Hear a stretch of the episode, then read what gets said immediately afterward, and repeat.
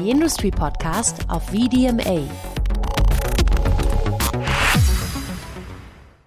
Europe knows uh, many success stories, but none is as familiar to us uh, all as the single market. For 30 years, this joint project has ensured that people can travel across the many borders just as easily as goods or services. It has given a huge boost since 1993 and continues to do so. Nevertheless, not all is well in the single market and reforms are necessary. In today's VDMA Industry podcast, we'll talk about what these reforms consist of and where the stumbling blocks lie.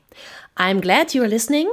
My name is Steffi Burmeister and welcome my guests Georg Riekeles, Associate Director of the think tank European Policy Center in Brussels. Welcome. Hello, a pleasure to be here. And our other guest is Holger Kunze, Head of the European Office of the VDMA. Good to have you with us too. Hey. Hello, also from my side. So let us first take a brief look into the past. What was the biggest success story of the single market and where did it disappoint the most, Mr. Riekeles? The single market is is a whole ecosystem um, with rules from goods and services to to transport and, and energy. And and most of us we get confronted we only perceive uh, bits and pieces uh, of that. Now success stories. I I there are plenty of things one could bring forth. Uh, I imagine Holger will speak speak about uh, industrial aspects. So so so I thought I could speak about to say a word about the internal market for aviation. Um, born back in 1992 uh, what has happened is that internal market has replaced national rules and uh, enabled, accompanied a revolution in, in air travel. Uh, 25 years ago, competition was uh, low and prices was uh, were sky high. Now we have airports and, um, and, and, airlines that welcome over 2 billion passengers every year. Uh, it brings connections and growth across regions in Europe. There's been a clear democratization, um, the Ryanair phenomenon, and we got comprehensive passenger, passenger rights. So that's what I would point to in terms of a success story. And what about uh, the disappointments? I would say, for instance, the creation of the single market for financial services in itself, it was a good thing but it wasn't accompanied by the right amount of regulation and supervision. And that left us very exposed when the financial crisis hit from the US in 2008. And that has had uh, massive consequences on the European economy, as we know. Yes. Mr. Kunze, especially with regards to industry, what was the biggest change the single market brought about? Speaking from the perspective of the machinery industry, this is actually pretty easy to answer. Why? before 1993, as a machinery manufacturer, you had to manufacture basically 12 different machines in order to export your machines into the internal market at that time. At that time, we only had 12 uh, member states of the European Union. Now we have 27. But after 1993, it was possible, because of the harmonization of technical rules, to manufacture one machine and sell it all over the single market in Europe. So that was a massive change for the companies. They were able to very efficiently sell their products to the internal market. And I think that's that's also quite important. It changed mentality of industrialists. Before that, it was very clear the home market was Italy or Germany, wherever the company came from. But now, if you talk to companies, the the home market is Europe, is the internal market. So I think this is the the biggest change we have seen in our industry. How has uh, the single market shaped the competitiveness of European companies internally, but also on a global scale? Well, first of all, as I explained, um, the internal market made life much, much easier for our companies. So it was much easier for them to sell their products all over Europe. So that's the, the first thing. They had the possibility to, to scale up their production, they had the possibility to um, manufacture products um, for one market. And uh, so that's, that was, was really a big, um, let's say, also competitive advantage. Um, so they at the end of the day, they um, sort of experience, or they, it gave them the strength um, to develop machines for Europe, the experience also to be active on markets they probably didn't know that well before. And with, with, these ex- with this experience, um, they also could develop into further foreign markets. And the last point, which is, is probably even more uh, important, is that they were exposed to even more competition. So um, all of a sudden, obviously, um, companies from other European uh, uh, markets, countries, were also um, active in their in their market, and so they had to um, had to fight against this competition. That made them stronger, and that made them made it much easier for them to also uh, conquer other markets on the global scale. I must say, I, I, fully agree with, with Holger on this. I think there are, are two important logics at play here, which is one, competition, and two, scale. Uh, and the EU believes in competition, and it has served us well. Uh, competition is not about the race to the bottom in price or quality. Uh, it's with the right rules, it creates innovation, better quality of products and services, and hence more productivity and, and, and that means that companies satisfy consumer preferences and attain a better position in the market, and markets grow, uh, and and, uh, and and that's sort of the, the logic. And and the second element, I like Holger was saying, I think scale of the single market is is key, uh, and all the more so in today's world. Uh, I mean, the single market is our uh, Heimat market, our home market for European companies. Uh, and but if they today are to uh, be able to compete internationally, they'll also need this opportunity to develop uh, scale at home. So the single market started with 12 countries, consists of 27 now. How has the enlargement of the EU changed the nature and dynamics of the single market? I think that's another very interesting question. Um, the, the the single market is sort of a, a long history from from the founding uh, fathers, uh, where uh, the logic was to overcome uh, war and create a more united, peaceful, and prosperous Europe uh, through economic integration, dysfunctional logic, small steps, spillovers, uh, a growing uh, ecosystem. And, and this has been present from the beginning, but of course, it's, it's been a long history of getting there in terms of the creation of customs union and abolishment of duties and quantitative restrictions, and, uh, well, of course, uh, mutual recognition, harmonization, all those things that have, have grown through the years. And then I think, indeed, enlargement is, is a is a fundamental chapter in the history of, of the single market. Uh, and if we are honest, I think this step from, from 12 to 27, as you say, has changed a lot. Uh, not only in size. I mean, of course, the, the size of the single market of the EU economy has grown. We have seen the economic convergence. Think of Poland, for instance, which has been amongst the fastest growing countries in Europe. Uh, German supply and value chains now stretch deeply into Poland, but Poland is also a market for German uh, manufactured goods. But I think it's not only a question of, of size. Uh, the nature and the dynamics around the single market have also changed uh, with with enlargement. Um, I think the the sort of the, the fact of of economic and political disparities have raised new questions and made economic integration also more difficult. Questions like can we have free provision of services while not having the same labor or social security standards? What role uh, does competition on wages play in the single market, for instance? Uh, so open markets, yes, but what does a level playing field uh, mean. So, in, in short, with enlargement, the realization that the single market is rather incomplete, for instance, in the social and fiscal dimension, has, has really come to the forefront. And, and I think there's been an argument that convergence cannot only be economic, it should also be social. And that, of course, is politically very difficult. Uh, and it's difficult in the, in, the, in the abstract, but even more so in, in, in the concrete. Uh, well, we already talked about the competition. But yeah, the central idea of the single market is to allow a fair competition in Europe. And the strict EU competition rules are famous everywhere. Is this concept of preserving competition in the EU still up to date in view of the geopolitical tensions that we are currently facing? Well, um, that's obviously a very um, actual question which is being discussed very intensively on the political level at the moment. Um, and to be honest, I mean, if we look into our industry, we can definitely say the the focus on competition in the internal market is a success story. It made our companies ready for the international market.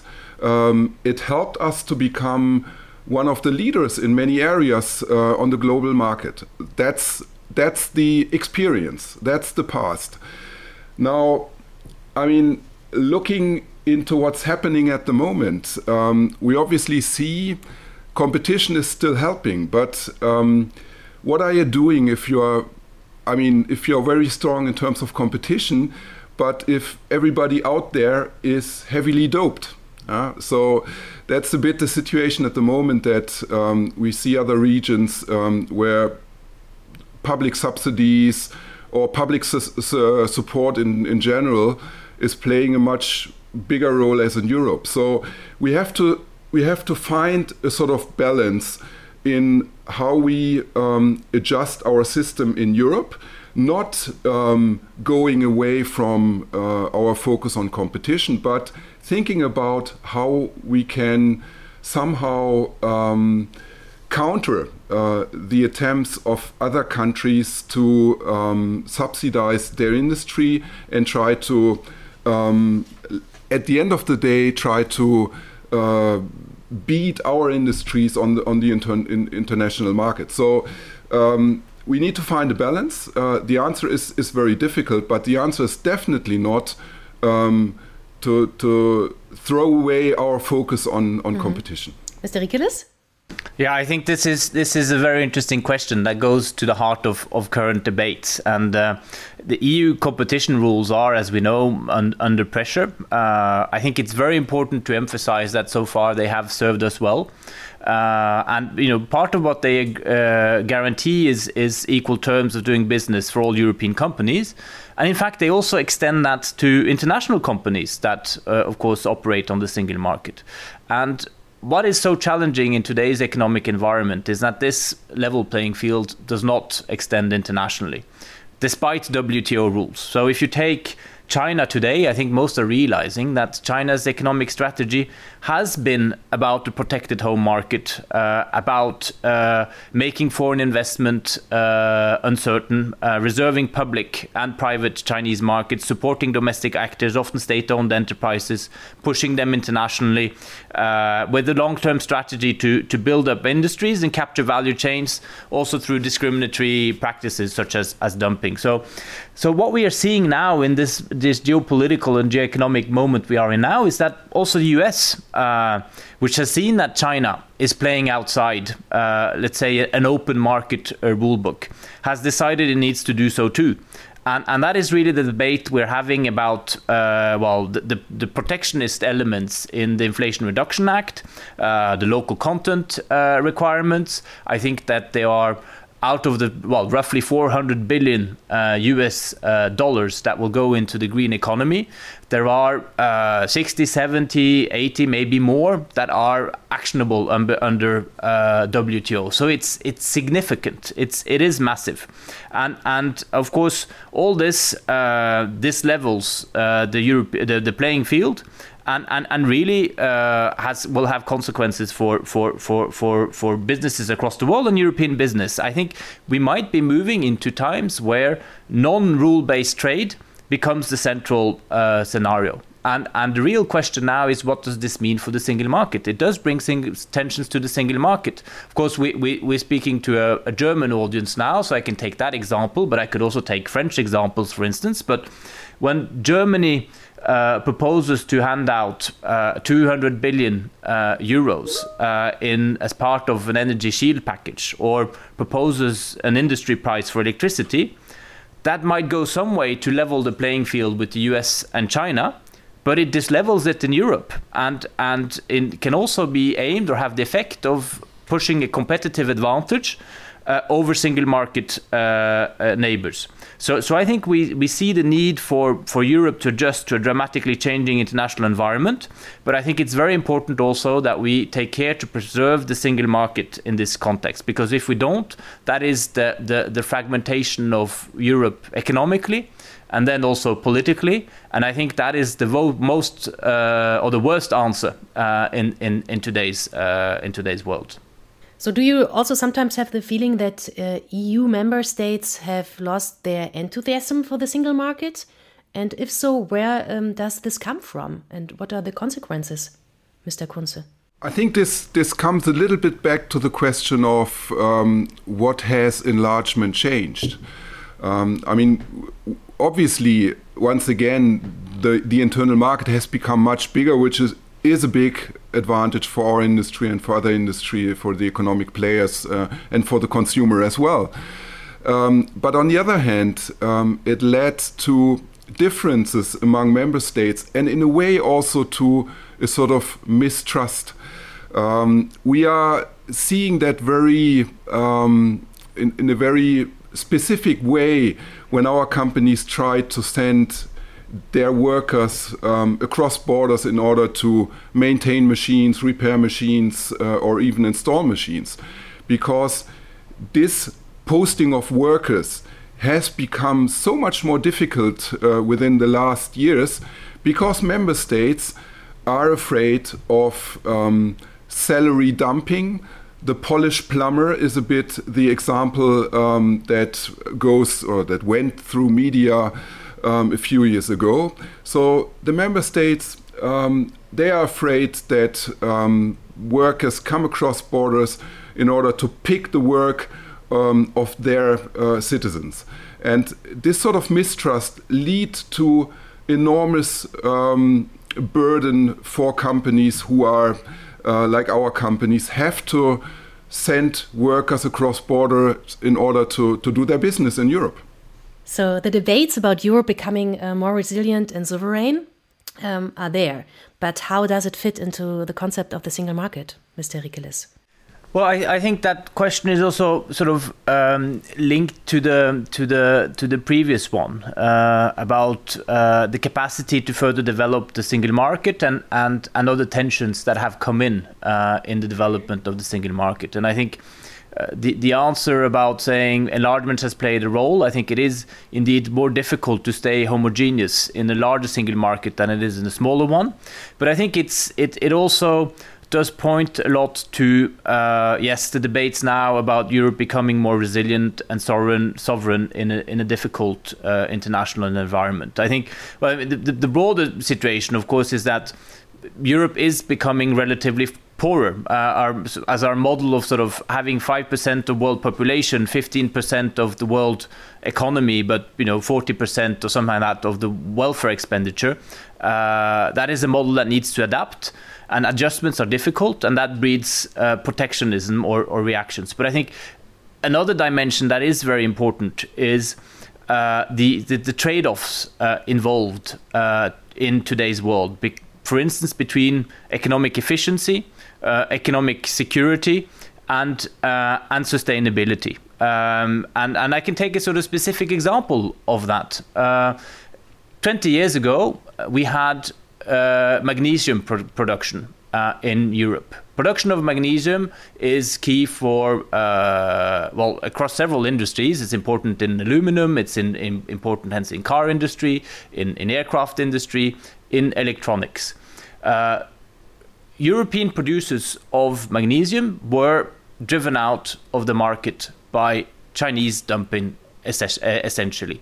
One tried to put uh, in place uh, anti-dumping measures at the EU level, but that was too little too late.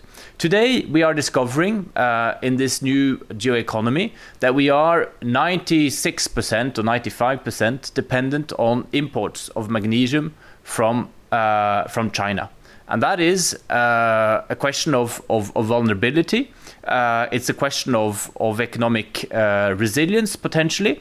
And so one asks, well, says what one wants to do with that, about that. And then the question is when the Commission or the EU turns to potential magnesium producers in Europe, of course, they say, well, what is the business case for this? Uh, why would I start up producing uh, uh, magnesium in Europe again when it's coming in cheap from China? Probably with a lot of, of state subsidies, with a lot of aid, uh, what are the conditions that will guarantee this in Europe? And then very quickly, what you raise is both a single market question and what you raise is also a, a trade question because what you're looking at are the fundamental parameters for this business case. Is, for instance, um, uh, then competition policy and and and state aid, uh, and and to, to, to, develop this, and and it's also very much uh, questions around uh, trade trade defense, uh, trade defense measures, uh, and of course, in all this there are trade-offs. Um, if if you were to to say, okay, we want to because of economic security considerations have magnesium production in, in Europe. And, and that means something in terms of tariff barriers. That means ultimately also that all the, the users, uh, all those that buy the, the, the, the, the magnesium in Europe, will have to pay more for it. And that does also does something then to Europe's uh, competitiveness in in other um, in other sectors. So, so I think there are very big elements in debate here uh, around uh, essentially what uh, the single market uh, means today, whether it is the, the, the, one and only sort of platform for uh, Europe's economy and competitiveness, but uh, or whether there are other elements that come in now, for instance, in terms of um, industrial policy, uh, economic security, logics, etc. and these are no none of these questions are are, are easy or straightforward. So we need some changes. In which areas do we need more progress as soon as possible, Mr. Kunze? Maybe just, just another word on, on what, uh, what Georg said. I think um, resilience is, is a very important topic at the moment, and also for the companies, it's very, very important. Um, but we have to be very, very careful not to confuse it with autonomy. Yeah? Um, we will never be in Europe autonomous um, and self-sufficient. That's not that cannot be the objective. Um, we have to find a way in between. The economy, the international economy, is interlinked. Especially our industry is very much interlinked, and we have to make sure that um, this somehow also remains the case. Obviously, we have to find incentives maybe for companies um, to diversify and to improve their resilience, but we will not be able to, in a sort of um, state-driven way, um, find uh, come to an autonomous Europe. So I think that's uh, that's a very important uh, point to make. And I know it's tempting for EU decision makers to define what is strategically important, which product we definitely need in, in Europe. But this is also something which is extremely, extremely dangerous because if we bet on the wrong products, we will, at the end of the day, burn a lot of money and uh, at the end of the day, uh, destroy Europe's competitiveness.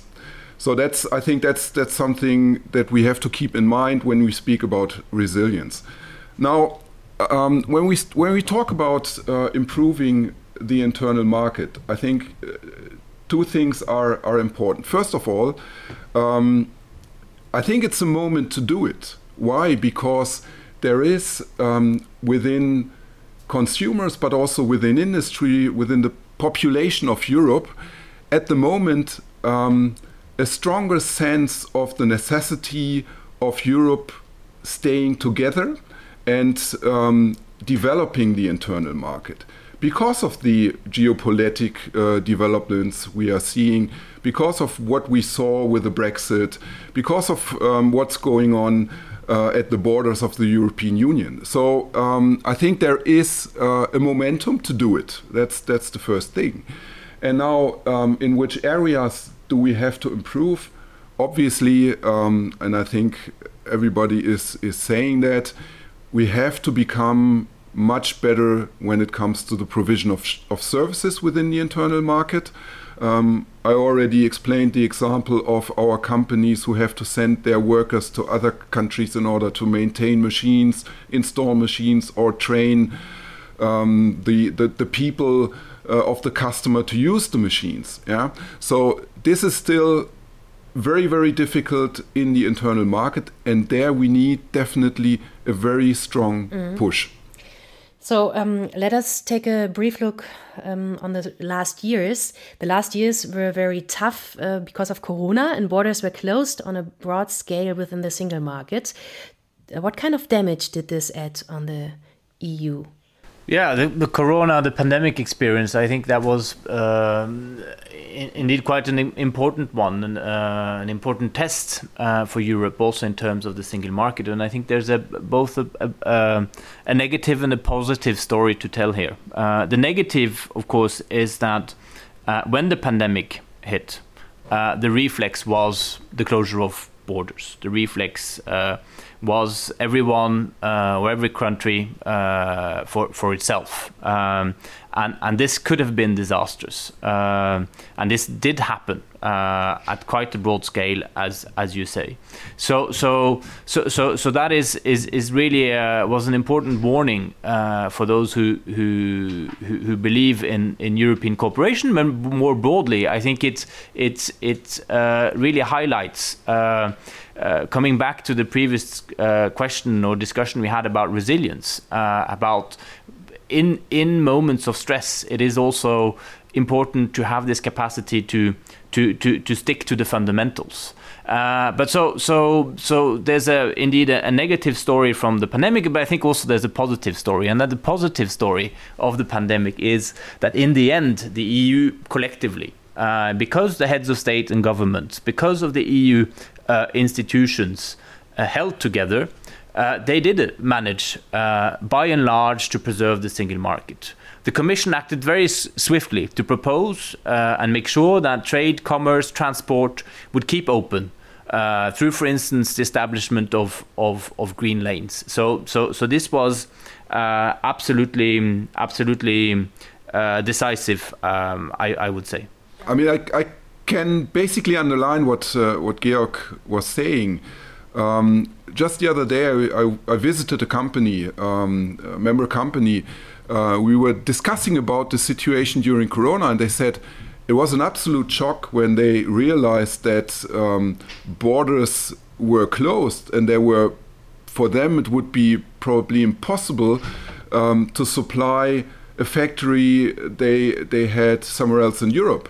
So they said um, th this is going to be a shock, but then they realized within a couple of, of, of days or weeks that the, the European Commission uh, brought forward uh, proposals with those green lanes, so to open up uh, the borders again for um, transport of uh, of material and so on. So at the end of the day, they said it was a shock in the beginning, but at the end of the day, the European Commission uh, found a, found a solution and everything went okay. So. Um, it's also an example how Europe can work when crisis hits. So, do you have the feeling that the trust of industry into the single market is still still existing, Mr. Riekeles? I, Maybe I also after Corona. yeah, I, I, I, think most of of Europe uh, industries does know uh, how much uh, it depends on the single market. Uh, to, to, to, to, to, to be able to do uh, what, of course, uh, business does best, which is, um, which is innovate, uh, which is grow, which is export, uh, which is produce value added. So, so I think that is, is, is absolutely a general realization. And, and that's also that business voice, those business voices is also uh, a fundamental then guarantee against uh, yeah tendencies uh, towards protectionism that can come uh, from elsewhere uh, and, and and tendencies that can go in the direction of of a fragmentation of of the single uh, single market. I think Holger spoke earlier about uh, the single market being a continuous pro, uh, pro process that one needs to to keep on developing and I can I, I would absolutely support that if I can sort of use an image. Maybe it's a bit simplistic, but it's it's a bit like in a way that the smartphones we all have uh, now. Uh, if we don't keep on doing the upgrades, if we don't keep on uh, updating the the apps, the applications, then after a while it is um, out of date and works uh, less and less well. And unfortunately, I think there has been too little enthusiasm uh, around the single market uh, in past years, and and I, I, would also fully agree with with uh, with Holger. I mean, the services market is is is one where that stands out because uh, well there is too much red tape, uh, too many national uh, discrepancies uh, for European businesses to properly benefit from effects of, of, of scale, and there has been too little willingness and capacity to do something uh, to, to do something about uh, about that. I mean, you were so, you were yeah. asking about. Um, trust of the industry mm-hmm. uh, in the in the single market. I think what I said in the beginning, um, there is a very clear mindset. Our market is Europe. That's uh, that's that has become absolutely dominant with it, within the industry. So uh, I think that's important, and there's this, that that is a sign of a strong trust in Europe and in the in the single market. But just recently. Um, we see a few developments um, that at least raise eyebrows of, of our companies. And that has to do with the way Europe, the European Union, is regulating the internal market. Yeah? Um, we are now confronted with um, loads of new legislation um, trying to make Europe ready for the green and digital transition. And this, the way of regulation um, is pretty, pretty difficult for our company because um, the regulation is very often extremely detailed, um, limits the freedom of companies to um, develop ideas, to be innovative. And that way of regulation um, can become a big problem for the competitiveness of industry in Europe. Um, so we are we believe that there need to be some sort of rethinking in the way we are regulating Europe. Once again, we are still very much in favor of European legislation and European legislation as such, because one piece of European legislation in principle replaces 27 national pieces of legislation and makes life easier if it's done in a in a um, in a let's say uh, well determined and well defined uh, and not, not too detailed way.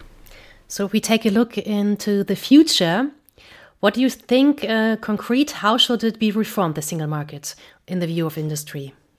Well, first of all, um, we have to start with, let's say, a strong initiative to liberalize um, the service market in Europe. That's the first step.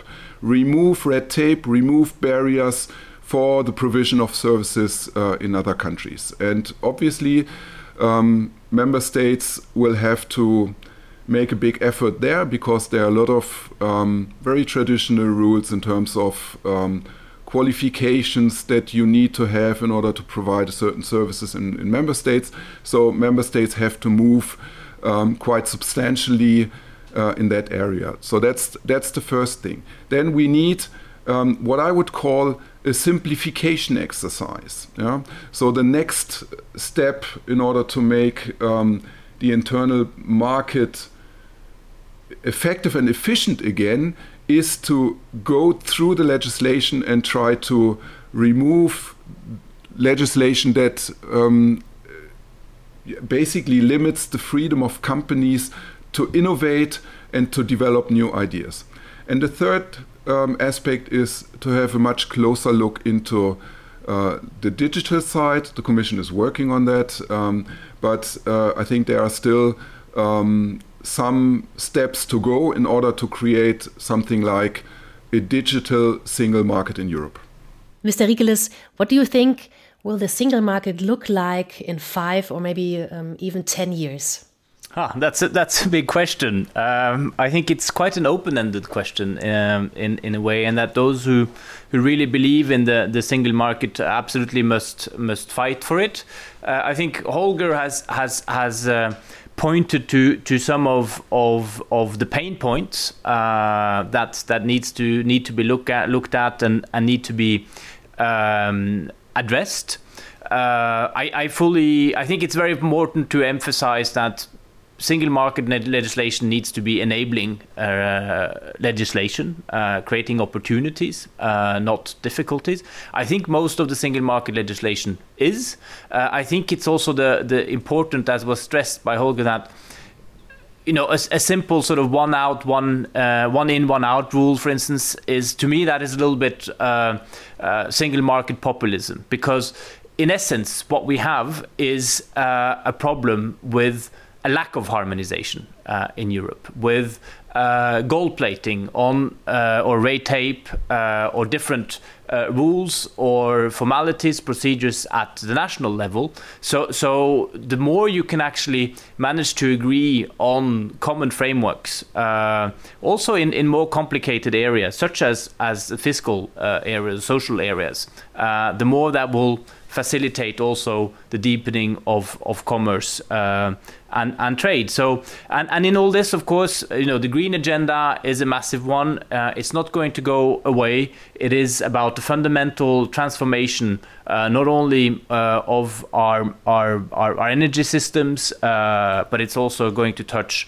uh, very deeply on uh, our lives as consumers and also on, on all our productive capacities. I think there are clear trade offs in this. if we want to drive uh, this agenda? Uh, well, a lot of the time, one wants to be quite prescriptive to keep up the pace. At the same time, there is this need to leave the space for for, for innovation, as as as Holger uh, was was talking about. And I think if we look to the future now, for the coming years, maybe for the coming Commission, uh, trying to wrap uh, our head around what a green single market means is is an interesting one. I mean, one can take specific examples. Uh, if today you have uh, at member state level type of I don't know what you would call them in German, but sort of uh, eco taxes uh, that are placed on not very high, for instance, a couple of euros that are placed on uh, on the selling of of digital equipment, for instance, smartphones. Well, it's clear that that might be very justified from from uh, from sustainability reasons or financing of of of uh, of a transformation of the, green economy. But it also raises question when that's done at national level in terms of the digital single market of e-commerce uh, simply across uh, across uh, borders. Uh, so, what is the positive solution for one becomes uh, red tape or difficulties for for the other. So that's those are the kind of of, of questions um, one will be confronted with. I think you know in broader terms and bit simplistic terms, I think one should definitely when it comes to the single market, have the ambition both to, to make it grow bigger and and and to deepen it. Uh, and but there are many many things to to work on uh, to, to, to solve that. And I think at last, as a final point, one very tangible question now is indeed what does economic security, what does industrial policy mean in the context uh, of the single market? Mr. Kunze, maybe some last words. What will the single market look like in some years or even in 10 years? Well, I know Jacques Delors said uh, at some point, um, you will never fall in love with a single market. Um, I think uh, somehow um, the member states have to fall in love with the single market again in order to bring about this this push I was um, I was speaking about. So um, since I'm I'm an optimist, um, I think uh, within five years provision of services within the internal market will become much more easier, um, and we will have um, uh, an internal market that enables again our industry to be innovative and competitive on the global market. The single market is one of the most important forces for the cohesion of the European Union. But as we learned during this podcast, reforms are necessary so that Europe will stay or become even more competitive and innovative.